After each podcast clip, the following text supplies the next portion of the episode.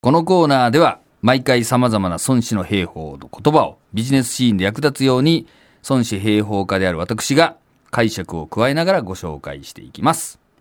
今あの新型コロナウイルスの感染防止対策をめぐって世界各国のリーダーたちがいろんな対策を発表してまたメッセージも発信していますよね。そうですね。まあ、あの誰がねいいとか悪いとかではなくって、うん。本当のこうリーダーシップってどういうことなんだろうということをこう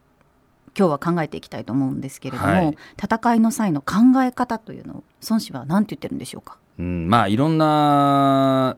内容というかねあの言葉があるんですけれどもですね。今日はですねこちらをご紹介してみたいと思います。はい、えーおよそ戦いは生をもって愛気をもって勝つ故によく気を出す者は極まりなきこと天地のごとく尽きざること黄河のごとし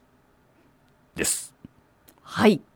難しいですね。難しかったですか？生をもって愛気をもって勝つ。そうそう。まず生はまずは成功法でねあの敵と向かい合うんだけどでも成功法でそのまま戦ったんじゃ相手に読まれちゃうから、でやっぱり奇策を用いてね勝つもんなんだということですね。うーん。なので、その奇策をうまく使えるう人はですね、えー極まりなきことでも、要するに手がね、どんどん出てきて、尽きないと。これがまるで天地のようだと。おそして、こう、黄河とか揚子江とかね、のように、こう、水がこう絶えないぐらい、いろんなアイディアがあって、いろんな勝ち方をするもんだぜ、という教えですね。うーんアイデアマン？アイデアマンというか、やっぱりこう一つのその考えに固執するんじゃなくて、状況に合わせてこう、なんつうの変変化させられるっていうかね。まあ、そういうことじゃないかと思うんだけど、柔軟性が大事っていうことなんですね。そうですね。うんまああの、この新型コロナウイルスについてもですね、まあ今ね、いろんなところでこう戦ってるわけなんだけど、はい。やっぱりその状況によっていろんなこう、なんていうの打つべき手が本当は変わってきてるんじゃないかなと思うんだけど、やっぱりそれに合わせてこう、まあ日本でよく朝礼誤解とかね、言ったりするじゃないですか。はい。まあ、いっぺん言ってたことでも、まあ、状況が変わったら、まあ、パッとこう変えていくっていうかね、うん。最初はもちろん成功法で言って、えー例えばそのマスクして手洗いうがいきちんとやりましょうとか、こう3密を避けましょうとかいうのがまあ当たり前なんだけど、まあ、状況が変われば次の手を打つとかね、まあ、いうのがこう、どんどんこう、生と気がこうぐるぐる回っていくみたいな感じなんですよね。まあ、そういう手をお打てるリーダーというのが、やっぱこういう時には求められるんじゃないかと思いますけどもね。はあ、なるほど。なかなかでもリーダーシップそう考えると、うん。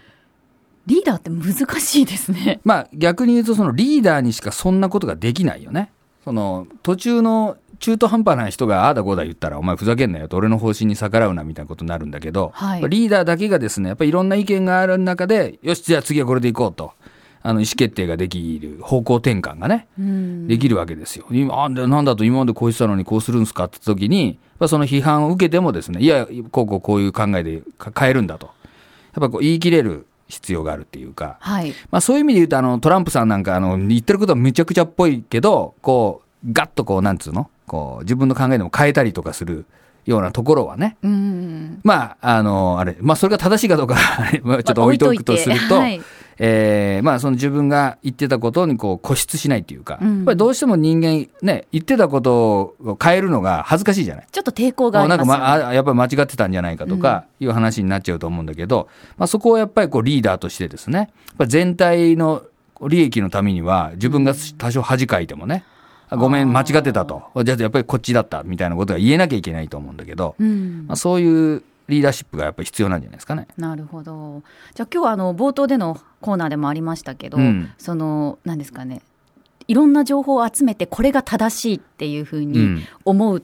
ことをやっていく、そうですね。リーダーシップってやっぱり情報を集めるそれも大事だし、うん。柔軟な考えも大事になってくるっていうやっぱりそのそれぞれの専門家っていうのはそれぞれの専門家なんであって、それを総合してどうするかっていう専門家はいないわけなんですよね。はい。やっぱりそこは最後はリーダーが決めていかなきゃいけないわけで、うんで100%全員が納得する答えなんかもないわけなんだから、ねやっぱりどっかでこう決めてやっていかなきゃいけないんだけど、うんそれはやっぱり専門家任せでは難しいわけですよね。